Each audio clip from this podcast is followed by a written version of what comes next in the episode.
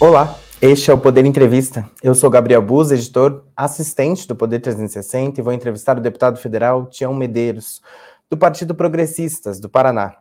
Tião Medeiros tem 40 anos, é advogado, foi deputado estadual de 2015 a 2022. Passou pelo Partido Democratas, pelo PTB e atualmente está no PP. Em 2022 foi eleito para seu primeiro mandato como deputado federal. Agora, na Câmara dos Deputados, é presidente da Comissão de Agricultura. Deputado, obrigado por ter aceitado o convite de estar conosco aqui no Poder 360. Obrigado, Gabriel. Eu que agradeço você, a equipe, né, a recepção, o carinho aí, poder falar com quem acompanha, né? Esse canal de comunicação tão importante que vocês têm aqui. Essa entrevista está sendo realizada ao vivo no estúdio do Poder 360, em Brasília, em 3 de maio de 2023. Para ficar sempre bem informado, inscreva-se no canal do Poder 360, ative as notificações e não perca nenhuma informação relevante. Eu começo essa entrevista perguntando sobre a operação da Polícia Federal hoje deflagrada na casa do ex-presidente Jair Bolsonaro e que acabou também culminando na prisão do tenente-coronel e ex-ajudante de primeira ordem ali do presidente, Mauro Cid, que apura suposta fraude no cartão de vacinação do ex-presidente e também ali de integrantes da sua família. Como que o senhor avalia essa operação, deputado? Pois é, Gabriel, vejo com muita preocupação é, é, essa medida judicial é, como uma resposta política, mais uma vez um ativismo político do judiciário. E vou dizer por quê. Porque ela se trata, ou ela busca elucidar fatos de 2021 né? Então não faz sentido uma prisão cautelar, seja ela é, de quem for, em 2023, né, de fatos relativos a 2021, e de assuntos que não têm nenhum potencial à sociedade, periculosidade, nenhum dano potencial, né, que justificaria uma prisão cautelar. Né, e não há prejuízo ao processo. Então, me parece que essa não é uma decisão de, de cunho estritamente técnico, jurídico, né? é uma decisão política, como ultimamente tem sido é, bastante recorrente isso no judiciário, que é preocupante. Então vejo com muita preocupação, esse é o primeiro ponto. Né? A prisão cautelar, que em tese se justificaria por algum dano iminente, ou risco ao processo, ou à coletividade, não se justifica num caso de eventual discussão de fraude ou não de um cartão vacinal. Então, nenhuma justificativa. Me parece que é uma retaliação, uma resposta é, as atividades do ex-presidente Bolsonaro que voltam ao mundo, que volta ao, ao mundo político, né, volta ao Brasil e começa a caminhada novamente aí pelo interior. Logo depois de ter ido à, exposição, à feira agropecuária em Ribeirão Preto, a AgriShow, com grande repercussão popular, vem uma medida dessa na tentativa de conter, né, de, né, de desmoralizar ou talvez desestabilizar o ex-presidente, algo nesse sentido. Me parece que é muito mais uma resposta política do que jurídica, o que é bastante temerário, muito preocupante.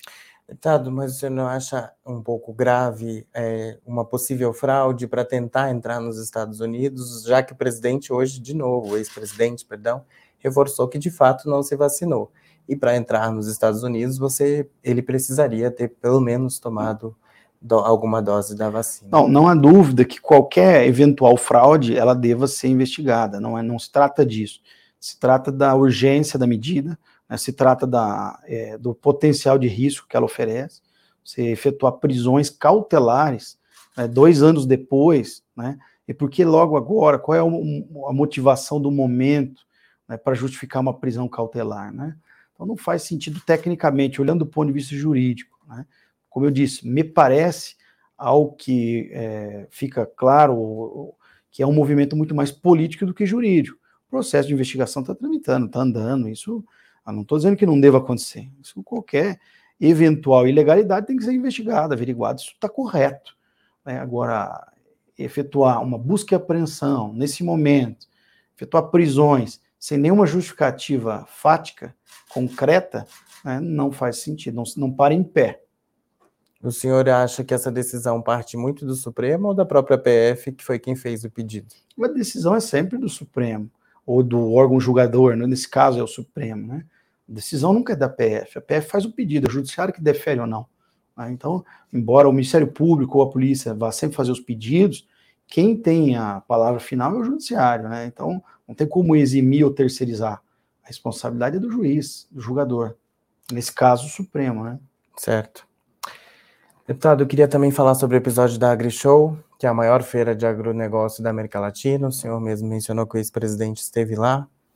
É, o ministro da Agricultura, Carlos Fávaro, disse na semana passada que se sentiu desconvidado depois que soube que o presidente Bolsonaro iria e possivelmente faria um discurso na abertura. Depois, o Banco do Brasil anunciou a retirada do patrocínio, a organização do evento acabou cancelando a abertura para evitar dar palco político ao ex-presidente. Como que o senhor avalia essa situação? Olha, é preciso é, pôr algumas coisas no devido lugar. É, acabaram criando algumas narrativas que não são verdadeiras. O ministro Fávaro é, fez uma opção, e ele inclusive esteve hoje na Comissão de Agricultura, qual eu presido, é, e um dos assuntos que ele acabou tangenciando foi esse, né? Ele evitou o embate é, político no campo é, da, da, A gente sabe que são, são candidatos que tiveram em palanques opostos, ele quis evitar ali um, enfim, um eventual desgaste, uma, como é, a multidão poderia ter comoção, enfim, algum movimento nesse sentido, com muita cautela. Ele não se sentiu desconvidado, ele, ele reforçou isso hoje. Foi só uma opção pessoal, uma decisão muito tranquila de continuar o trabalho e não priorizar a ida às feiras agropecuárias, como é o caso da AgriShow. Uma decisão pessoal, não é uma decisão política é, de, de desconvite, não foi isso. Então, assim, estou repassando porque o próprio ministro nos disse isso textualmente hoje. Outro ponto importante deixar claro: o Banco do Brasil não retirou. Acho que alguém ventilou essa, essa possibilidade, essa hipótese, mas isso não aconteceu. Até porque seria um prejuízo ao banco, né, tendo em vista que foram fechados aí bilhões de reais é, nos dois primeiros dias, 2 bilhões em negociações, porque foram ofertados juros assim bastante acessíveis, é, algumas linhas de crédito específicas, então isso acabou permitindo um, uma geração grande de negócio. O Banco do Brasil saindo do patrocínio, ele não estaria na feira, era ele que perderia. Então isso não aconteceu. É, alguém, alguém deve ter sugerido isso em algum momento e essa narrativa ganhou um espaço que não deveria. Então, só para recompor as coisas no devido lugar, né, o ministro não foi desconvidado, de jeito nenhum. É, ele que achou, fez, fez uma decisão pessoal, tomou uma decisão pessoal. O Banco do Brasil não retirou, então então, muito, muita história aí, viu, Gabriel? Sim, é a própria sabe. SECOM, tinha falado, é. a pessoa do ministro Paulo Pimenta é, mas, tinha falado do. É, não foi o que aconteceu. Do Brasil. O senhor recebeu nessa quarta-feira, a gente acabou de falar, o ministro Fávoro na Comissão de Agricultura, para explanar sobre os planos dele para o agronegócio, para a pasta, para o Ministério da Agricultura. A reunião foi satisfatória, deputado? Foi sim, acho que foi bem produtiva, né? Primeiro porque ele teve quase quatro horas de conversa com os deputados. Né? Primeiro que é, é, muito tempo.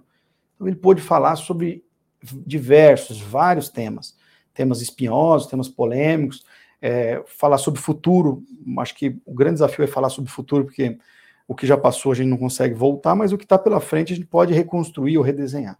Vai falar sobre os, as políticas de crédito, porque eu acho que essa, acho não, tenho absoluta certeza, essa talvez seja a principal, é, o principal desafio é, do agronegócio brasileiro nesse momento é, é, o plano safra, que os juros explodiram no Brasil e você ter uma política de crédito equalizada, com juros acessíveis para o agricultor, seja ele de qual tamanho for. Nem estou mensurando aqui o pequeno, médio ou grande, mas agricultor é agricultor. Então, quem tiver possibilidade de ter linhas de crédito com juros baratos, obviamente vai conseguir manter as suas atividades, vai conseguir eventualmente expandir a gente tratou também sobre as repactuações, porque algumas regiões do Brasil tiveram frustrações, como é o caso do Rio Grande do Sul, perdeu muita safra por conta da falta de chuva, né? Sim. E o Paraná, no ano passado, aconteceu isso. Esse ano já foi um ano, graças a Deus, bem melhor do ponto de vista da chuva, mas o Rio Grande teve um problema grave. Então, também fazer, é, falar sobre essa elasticidade é, dos compromissos financeiros, né? Jogar a parcela um ano para frente, dar oportunidade do produtor rural se reorganizar, porque isso não está no nosso domínio, o clima, né? E também criar alternativas, como as políticas de irrigação, linhas para isso, açudamento, né? Criar os açudes, como, como algumas áreas do Nordeste já, já fazem há anos, também por conta da falta de chuva, da dificuldade com o clima. Falou sobre né, as políticas sanitárias do Ministério, né? A dificuldade e a criação de um eventual fundo, é, porque a gente tem problemas, por exemplo, da gripe aviária, que são aves migratórias, você não tem como controlar isso, né?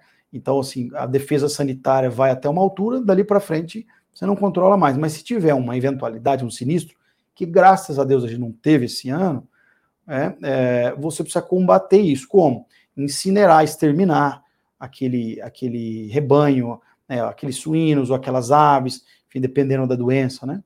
É, e o, o, produtor não pode ficar no prejuízo, então fazer o ressarcimento. Então existe um fundo já, já que vem se consolidando e é essa uma essa é uma bandeira que ele tem defendido que eu acho muito louvável que ele que ele o faça, importante que a gente tenha. Mas ele falou, enfim, sobre tantos assuntos que estão ligados ao agro, né? as questões que estão aí muito afloradas sobre as invasões de terra, né? o movimento sem terra, né? que ganha ó, em algum momento aí até outros nomes, outras nomenclaturas, mas que basicamente vem todos eles do movimento sem terra, do MST, né?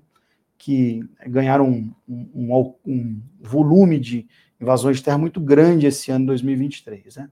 Uhum. O que é tem um sinal muito claro de que é um movimento político, né? Não é um movimento de busca pela terra. O que esse pessoal, o pessoal quer não é a terra. São movimentos de com outra finalidade, né? de desestabilização, de constrangimento do governo. Tal é que eles têm é, exigido posições nos INCRAS, né, no Brasil afora. Enfim, então o, o, movimento de quem quer terra é diferente. Né? Ele vai até o INCRA, pressiona o governo para que o INCRA o faça e não invadir propriedade alheia, porque a gente sabe que isso é crime, está tipificado na legislação penal, é, a organização de mais pessoas por cometimento de crime configura organização criminosa.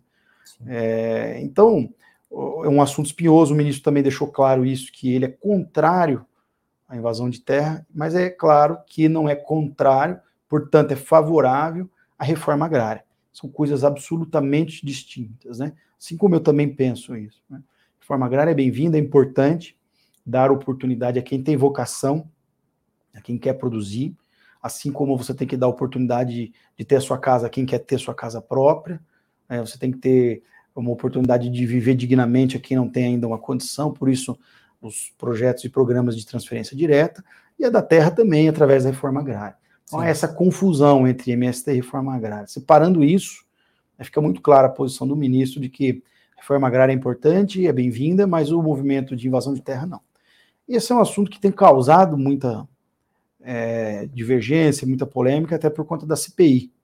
Então, houve a coleta de assinaturas, alcançou o número, o presidente da casa já fez a leitura, está começando a composição essa semana e deve nascer nos próximos dias a CPI, que vai investigar esses movimentos. Quem Sim. os financia, quais são os principais objetivos, né, por que eles estão fazendo isso, agora invadindo bens públicos, né? Quer dizer, é, áreas da Embrapa, é, o governo tem praticamente é, 90 mil hectares de terras destinadas já à reforma agrária, que ainda não estão utilizadas com assentamentos novos. Então, terra tem, terra existe. Agora é uma questão do governo querer fazer. Como o governo tem esse diálogo aberto, é próximo do movimento, tem tudo para fazer. se não fizer, a resposta é política. Porque é, juridicamente e, e institucionalmente o governo tem ligação, tem proximidade. O presidente não esconde isso, tal é que uma viagem à China levou um líder do movimento, o, o STED. Enfim, então está muito claro que eles têm proximidade. Agora é uma questão de querer. Se de fato o governo quer, pode realizar, implantar a política que está ao alcance dele, sem invadir propriedade dos outros, sem cometer crimes. Isso a gente vai repelir. Então, ah, então, enfim, esse foi um tema tratado, né, para voltar aqui, um, uhum. é, um dos temas tratados pelo ministro Fávaro, é, e foi muito esclarecedor. Ele tratou de inúmeros assuntos e valeu muito a visita dele lá hoje. O senhor pretende marcar outras reuniões do senhor como presidente da comissão direto com o ministro para tratar de assuntos que sejam de comum acordo e também para avançar no setor agropecuário? Sem dúvida. Ainda hoje, logo após a reunião, para você ter uma ideia, Gabriel, recebi lá é, os presidentes das EMATERES, né, que são as empresas de extensão é, é, agrícola e pecuária. E quem vai lá na ponta, naquele produtor pequenininho, quem leva qualificação técnica, as novas é, técnicas agronômicas de manejo, enfim, leva conhecimento na ponta para o pequeno produtor. Né? O, o, produtor mediano, o produtor maior, esse aí contrata é, uma assistência técnica própria, a cooperativa dá suporte, tem outras alternativas, mas aquele bastante pequeno, ele depende da Emater, do seu estado. Então eu recebi as Ematérias e um dos pleitos que eles faziam a mim era exatamente esse, que eu pudesse fazer essa interlocução com o Ministério da Agricultura e também com o MDA, porque de acordo com a proposta do governo agora, migrou da, do mapa para o MDA, o Ministério do Desenvolvimento Agrário, essa política pública, é, para que a gente pudesse alocar mais recursos, por mais dinheiro. Praticamente a União não põe mais nada de dinheiro nas ematérias. No passado, esse, esse recurso da, da União era bastante significativo. Em alguns estados chegou a 20%. 20% do, do dinheiro que sustentava essas empresas de extensão é, vinha do governo federal. Hoje no Paraná, para você ter uma ideia, tem 0,25%. Os outros estados, 1%, meio por cento, e algum, alguns outros estados quase nada. Então, é muito pouco dinheiro e eu preciso fazer essa interlocução. Então, eu quero, estou trazendo esse exemplo prático, concreto, para dizer: vou sim voltar à conversa com o ministro Fabro, com o ministro Paulo Teixeira do MDA, para que esses assuntos que são ligados à agricultura do Brasil, isso não é uma política de governo, é uma política de Estado brasileiro, de agrícola, né, política agrícola, e que eu preciso, claro, ajudar a, a fortalecer. Esse é o meu desafio, um desafio grande, né, mas eu quero me empenhar muito nisso e espero, se Deus quiser, ter bastante êxito.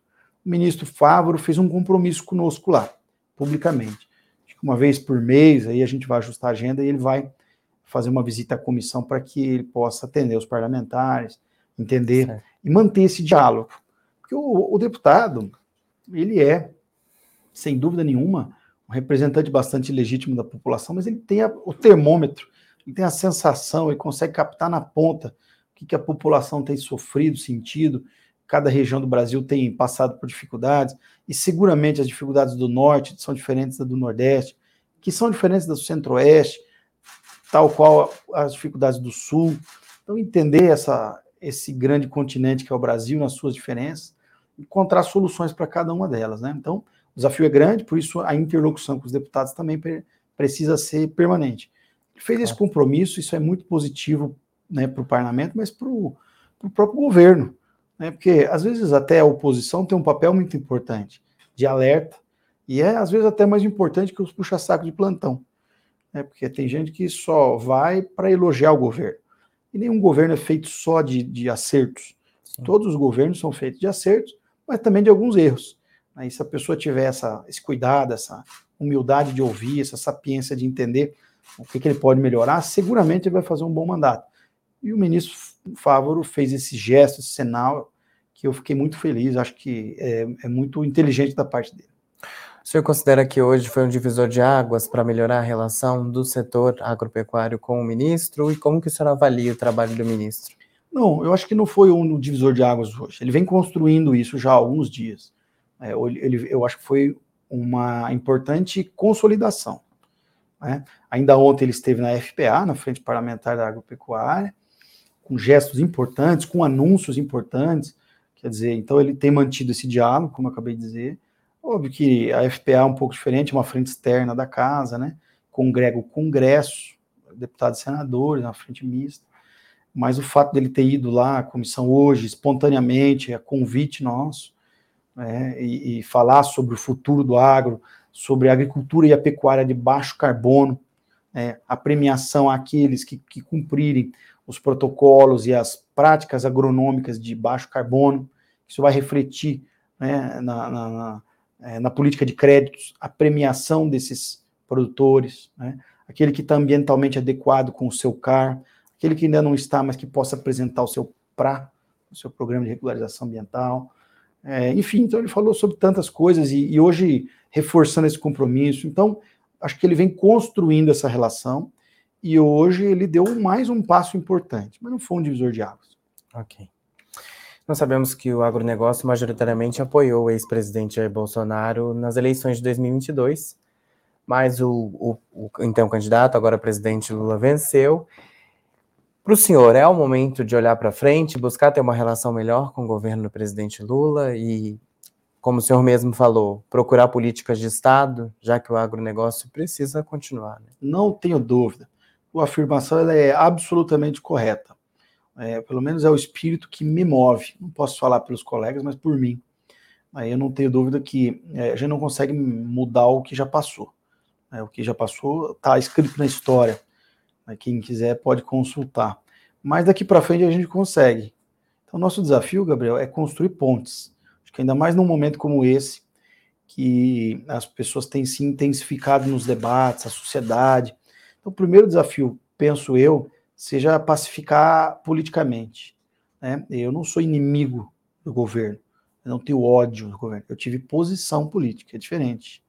Uma posição, o governo foi vencido, o meu, o governo Lula venceu, e eu sou obrigado a respeitar, até porque a gente valoriza o Estado que é democrático, mas ele é de direito. Se fala muito nisso, Estado democrático, democrático, mas se esquece de valorizar que assim como ele é democrático, ele é de direito. As regras do jogo precisam ser respeitadas.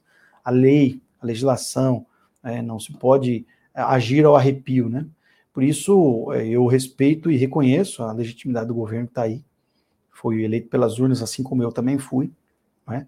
E, e penso eu que o nosso grande desafio é construir esse diálogo, pontes com o governo, né? com aqueles principais interlocutores, porque, veja, como eu disse, os deputados de oposição, não raras vezes, eles têm alguma razão naquilo que dizem, né? nem sempre é, é assunto em vão. Assim como nem sempre defender uma posição que o governo está pretendendo, ela é completamente equilibrada. Então, o nosso desafio, volto a repetir, e eu quero me dedicar muito a isso, é construir essa ponte de equilíbrio entre os extremos, nem tanto ao céu, nem tanto ao mar. Buscar um ponto aí de convergência que a gente possa congregar os interesses do governo, mas também não sacrificar nenhum setor. Talvez a reforma tributária, Gabriel, seja o nosso principal desafio nesse sentido. Alguns segmentos têm se sentido prejudicados pela proposta e um deles é o agro. Enquanto não houver clareza, tranquilidade e, e certeza absoluta do que nós vamos votar, que não vamos comprometer uma categoria, um segmento importante da sociedade pelo futuro aí dos próximos 10, 20, 30 anos, as décadas que virão, ninguém vai votar. Por outro lado, isso não quer dizer que eu sou contra. Não sou contra.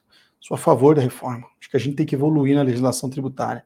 Ela é pesada, ela é confusa, ela é cara ao empresário, ao agricultor, à sociedade, e ela precisa ser mudada. Mas ela também não pode ser irresponsável. Então é exatamente isso que eu quero dizer. Quando falo das construções de pontes entre as propostas e o que é ideal. O que é ideal nem sempre é o que nasce originalmente. E também não é o extremo de rejeitar. Então, agora a gente vai enfrentar, por exemplo, o arcabouço fiscal. Mesma coisa, o país precisa de um arcabouço fiscal. Não há como viver sem essas regras. O governo apresentou uma proposta que eu acho importante, fez muito bem. Aliás, era um compromisso, deveria ter feito e o fez. Nós vamos aprovar o arcabouço. Vamos aprovar esse aí que veio do governo? Talvez não. Acho que precisa ser melhorado. Ele não prevê, por exemplo, uma regra de endividamento das estatais. Seria responsável prever. Seria não, é responsável prever. Ele precisa prever uma sanção se não houver cumprimento por parte dos gestores. Hoje não, não prevê. Então, a, a iniciativa é muito bem-vinda, é importante, mas ela precisa ser melhorada. E para que isso aconteça, é preciso diálogo Sim. entre os interlocutores, interlocutores do governo que estão advogando essa causa e a oposição que quer um, uma, uma, uma legislação bastante diferente. Então vamos equilibrar, achar os pontos de convergência e vamos avançar. O senhor menciona a reforma tributária, eh, menciona também o arcabouço, o senhor mencionou um pouco antes a questão da reforma agrária. Existe espaço para a reforma agrária andar no Congresso diante de temas tão importantes econômicos como o arcabouço e também é, a reforma tributária? Claro, absolutamente. O espaço, veja o seguinte, as pessoas ligadas ao agro, elas não são contra a reforma agrária. Então a gente precisa des, assim, desmistificar isso, desnudar essa, esse assunto. É, ninguém é contra a reforma agrária, desde que ela aconteça nas terras que já existem, inclusive para o governo, para fazer isso. O INCRA é detentor de 90 milhões de hectares. Olha, se as pessoas que estão me ouvindo souberem o quanto de terra é isso, é muito chão, é muita terra. É uma decisão do governo. Se eles realmente quiserem avançar na política eh, fundiária, de, de regularização de quem está assentado e de concessão de novos assentamentos, é só fazer, eles são o governo. Eles estão aí. O ministro é o presidente que nomeia, o presidente das autarquias, das, das empresas é, do governo, é só é uma questão dele decidir, é priorizar. É, quem elege as prioridades são eles. O Congresso não vai ser contrário. Volto a dizer, nós lutamos e vamos lutar até o fim, contrariamente ao movimento de invasões de terras. Ninguém vai invadir terra. Não tem espaço para isso mais. Isso é um retrocesso, uma página virada da história do Brasil. Independente do tamanho da propriedade, se ela é um sítio, uma chácara, se ela é uma propriedade rural ou urbana. Invadir o que é dos outros é inadmissível, inaceitável. Então, separadas essas coisas, é óbvio que tem espaço para reforma agrária. E o governo já tem terra. É uma questão política de uma decisão. O governo tem que parar agora de dizer e de criar desculpas. E precisa implementar na prática. Nós já estamos em maio do primeiro ano. Né? Então, é a metade praticamente do primeiro ano. 12% do governo já foi. Né? Dos 100% dos quatro anos. Né? Sim, Quando chegar no mês que vem, nós já caminhamos 12% e meio do seu mandato. Quer dizer, se as pessoas que estão no governo não souberem onde querem chegar no último dia dos quatro anos, né, dificilmente terão sucesso. Então, o primeiro dia, os primeiros meses são fundamentais para dizer onde a gente quer caminhar, onde quer chegar lá na frente. Então, eu acho que o governo toma essa postura e caminha, porque é, ferramenta para isso eles têm. E a demarcação de terras indígenas, que foi anunciada pelo governo na semana passada, incomoda o setor do agro de alguma forma? Claro que sim, né? Isso é um tema bastante caro ao agronegócio, é preocupante, porque vai mexer em terras, em alguns casos, bastante consolidadas, de agricultura consolidada, que em, em, alguns casos, como no Mato Grosso do Sul, regiões que têm aí 100 anos, uma, um século, já produzindo, né, de agricultura estabelecidíssima, né, regiões super consagradas, inclusive, né, é, e estados como Roraima, que vai ser bastante comprometido, como a própria Rondônia, uma boa parte, o próprio Mato Grosso do Sul, uma faixa muito extensa, o Mato Grosso, óbvio que o Estado, o, o agronegócio vê com preocupação. Primeiro porque é, é, nós temos uma, uma extensão territorial destinada já à população indígena muito grande, né? praticamente 10% do território nacional, 10%. É, é muito. Só título de comparação para que as pessoas possam compreender isso, o Paraná, que é o estado que eu venho, Paraná tem 2,5% do território. Aliás, você é paranaense, né, Gabriel? É o estado que nós viemos, tem 2,5% do território nacional. 2,5%. Nós somos uma casquinha nesse Brasilzão todo, né, territorialmente pequenos, responsáveis por 20% da produção de grãos do Brasil. Lógico, por uma questão de solo, de clima, fazemos três safras, produtor bastante é, competente naquilo que se propõe, uma, o estado inteiro já estabelecido na agricultura com vocação para isso. Mas então, para que as pessoas compreendam, o Paraná tem 2,5% do território e 12 milhões de habitantes. Nós somos 12 milhões de paranaenses. A população indígena no Brasil é de um milhão de índios, aproximadamente. Há quem diga que não alcança, 900 e poucos mil, não chega a um milhão de índios no Brasil, com 10% do território nacional. É óbvio que a, a, a forma do índio subsistir, de existir, de conviver e a relação dele com a terra é diferente do agricultor. É, também é claro que a gente compreende isso. Mas há um volume de terras imenso para essa população que é pequena, para esse, esse volume de terras. Esses projetos de demarcação, eles querem, em alguma medida, alcançar aí mais 13% do território nacional. Então, é, é, uma, uma, é um volume de terras, é uma medida desproporcional, descabida, irrazoável. Não existe população indígena para isso. E aí a gente começa a assistir alguns outros problemas nascerem junto com isso. Pessoas que não são índios, naturalmente, que se declaram, se autodeclaram índios, por conta da legislação que tem uma falha, e aí você começa a migrar caboclos, pessoas com outra origem étnica, né, outra formação étnica, outra formação cultural de origem, né, que não são povos tradicionais como a população indígena ou quilombola, por exemplo, na sua essência, importante que se diga, é, e que reivindicam é, é, terras que há mais de um século estão consolidadas, por exemplo, como é o caso que eu mencionei ainda há pouco. Então é óbvio que eu vejo com preocupação, é óbvio que eu vejo com, com cautela, o Congresso precisa enfrentar, o presidente Lira já disse que vai pautar o projeto 490, né? e precisa pautar mesmo, a gente precisa votar. É, eu acho que é um retrocesso muito grande, né?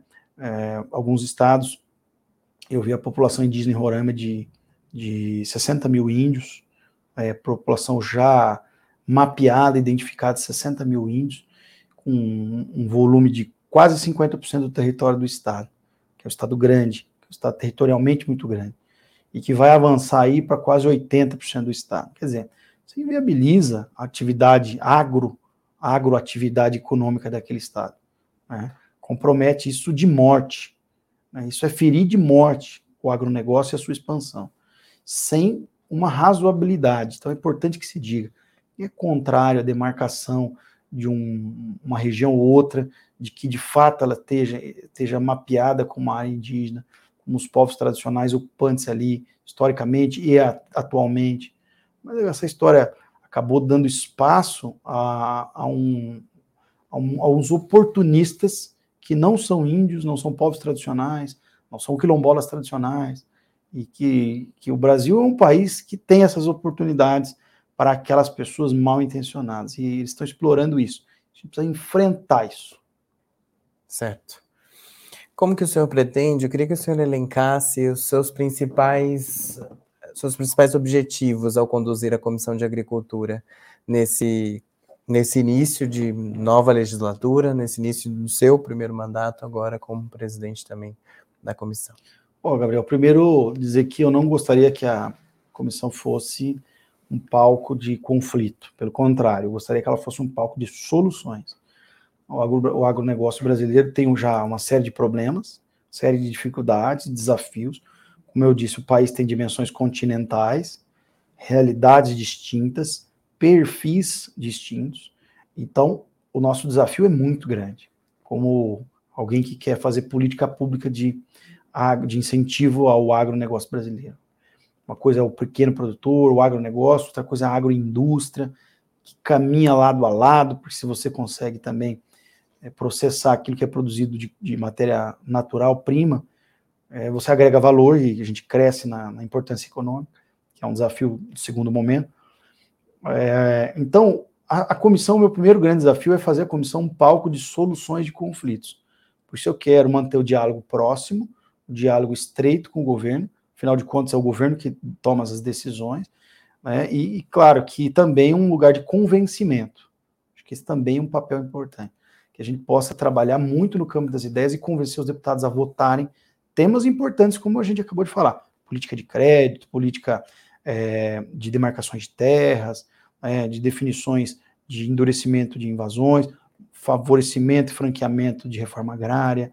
Então, assim, políticas que são essenciais para que a gente pacifique, avance, desenvolva o agronegócio e siga em frente, porque tem terra, tem oportunidade, é só organizar.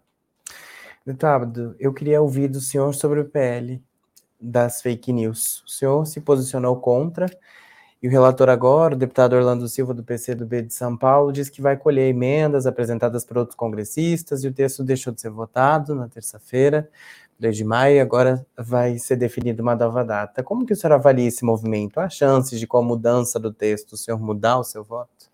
Olha, Gabriel, eu não vou dizer que a minha posição é irreversível, né? Como eu acabei de dizer, eu sou uma pessoa do diálogo. É, é, hoje eu estou partindo do pressuposto de que meu voto continua contrário, uhum. porque eu ainda não vi que mudanças foram essas que o relator está sugerindo ou propondo. Então, se fosse votado hoje, obviamente que eu manteria minha posição contrária. Claro. Agora, é, quais mudanças serão é, incorporadas? Que mudanças são essas? Né? É, são mudanças é, substanciais a ponto de permitir que a gente avance na votação? Então, ainda não as conheço, mas eu não fechei a porta para nada. Agora, aquele PL que foi pautado, ou que seria pautado, né, que foi retirado de pauta, é, aquele eu votaria contrário, né? Sim. Minha posição estava muito clara. Eu fico um pouco decepcionado com a forma assodada, né, e rápida com que foi colocado, porque provar a urgência e vai e coloca em pauta. É, e isso é ruim porque não dá oportunidade da gente conversar e discutir, ler e interpretar tudo aquilo. Você acaba é, tendo que votar, às vezes sem ter a profundidade que o tema merecia. A sociedade cobra muito de nós, ninguém quer ser tolhido nos seus direitos. Acho que tudo aquilo que regula é, direitos e garantias individuais precisa ser muito bem cuidado, porque, primeiro, a Constituição proíbe né, a restrição é, e o, aquilo que vem para abolir direitos individuais. E a liberdade de expressão é um direito individual muito importante, precisa ser preservado. Existe narrativa para os dois lados. Tem gente que diz que vai aumentar a liberdade. Tem gente que diz que é tolia de liberdade. Onde é que reside a verdade aí?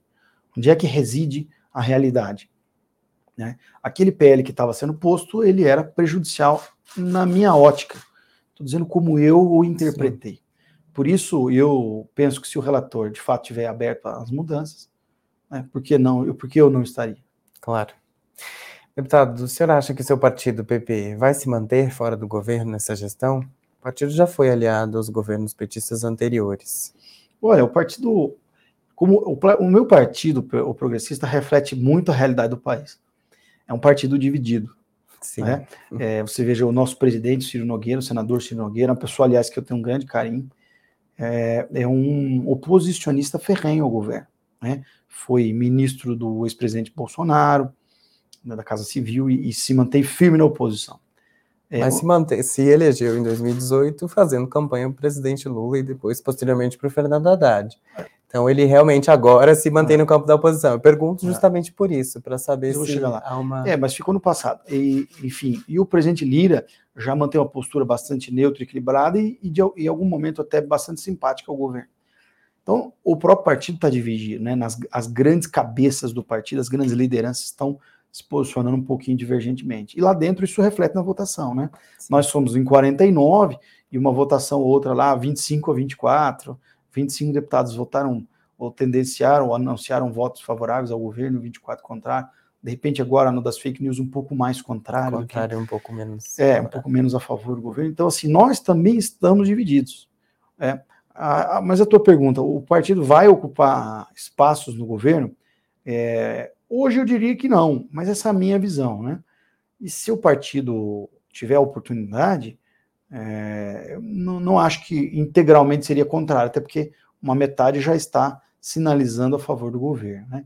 Então, assim como União Brasil, um partido também dividido e que uma parte dele está apoiando, inclusive tem ministério, é, enfim, então até os próprios partidos.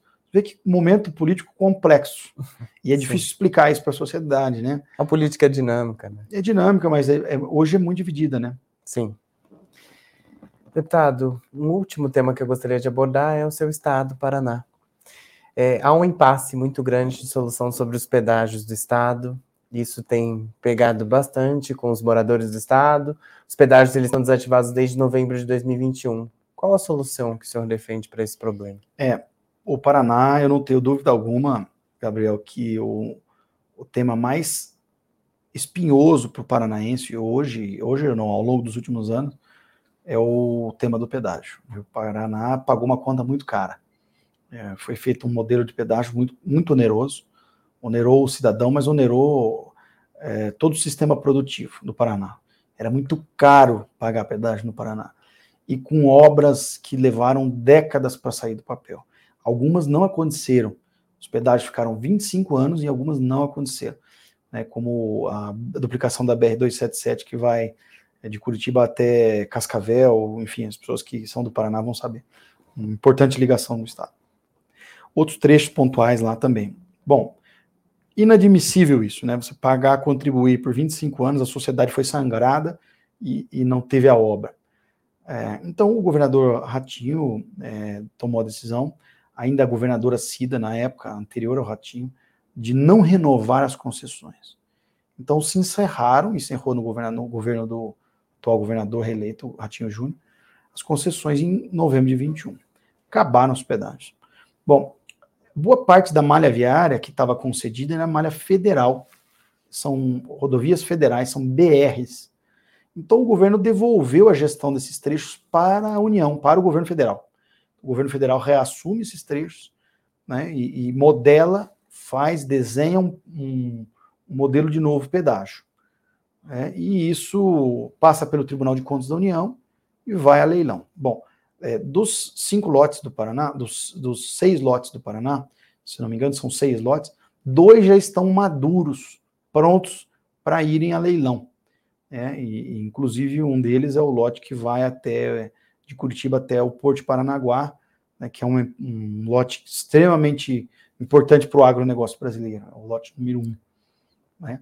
Então, agora o governo está numa queda de braço com o governo do Estado, né, dizendo que o modelo é ruim, o governo do Estado diz que o modelo é bom, o, o governo federal aqui sinalizou que quer manter, principalmente esses dois lotes, e espero eu, sinceramente, nós tivemos duas reuniões de bancada com o ministro Renan Filho, que, aliás, está é, tá muito ciente do problema do Paraná. Ele está sabendo, fiquei até bastante é, surpreso com o nível de informação que o ministro tinha a respeito da história nossa do Paraná. O governador tem vindo aqui repetidas vezes para tratar isso com ele. E o nosso grande desafio, o nosso grande desejo é que ponha logo a concessão para rodar, que dispute a licitação, que vença o menor preço, que seja esse o modelo, e não mais aquele modelo oneroso com outorga, que daí quem dá o maior lance, né, isso vai ser diluído na tarifa, vem no preço do, do usuário, isso é uma sacanagem. O Paraná já pagou, já sangrou muito com isso. Então, que seja, primeiro, um menor preço e que tenham obras desde o início. Porque o Paraná teve trechos que levaram 15 até 20 anos para que tivesse início de obras. Você imagina você pagar 20 anos para começar uma obra? É uma sacanagem. Mas, enfim, esses erros do passado têm que servir de ensinamento para a gente no futuro. Chega ao final esta edição do Poder Entrevista. Em nome do Jornal Digital Poder 360, eu agradeço ao deputado Tião Medeiros. Eu que agradeço a oportunidade de falar contigo, falar com quem nos acompanha e contar um pouquinho da minha história, do que eu penso, do que eu pretendo aqui é, ajudar o Paraná e o Brasil, claro, o Congresso. Agradeço também a todos os web espectadores que assistiram a este programa.